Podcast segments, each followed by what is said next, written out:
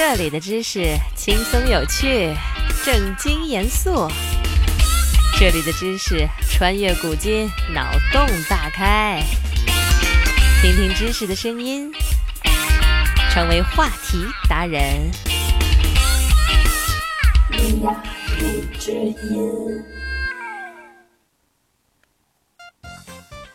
很多人都认为打火机比火柴要后发明，但实际上却是火柴比打火机发明要晚得多。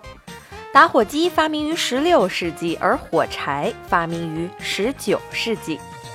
打火机的最早图绘出现在1505年的德国纽伦堡地区一名贵族所持有的手卷之中。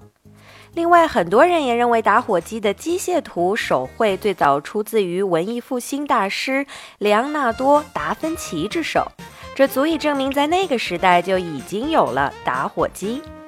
而火柴是谁发明的呢？根据记载，最早的火柴是由我国在公元577年发明的。不过那个时候的火柴只是一种引火的火种而已，并不能称之为火柴。而一直到了1852年，才有了英国人沃克发明的火柴。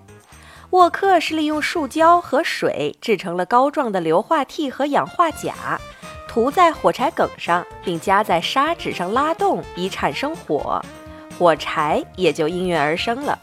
由此可见，火柴的发明远远要晚于打火机的发明。学习一个新知识，进入一个新世界。今天的知识就是这些。你有什么疑惑想要解答，快留言吧。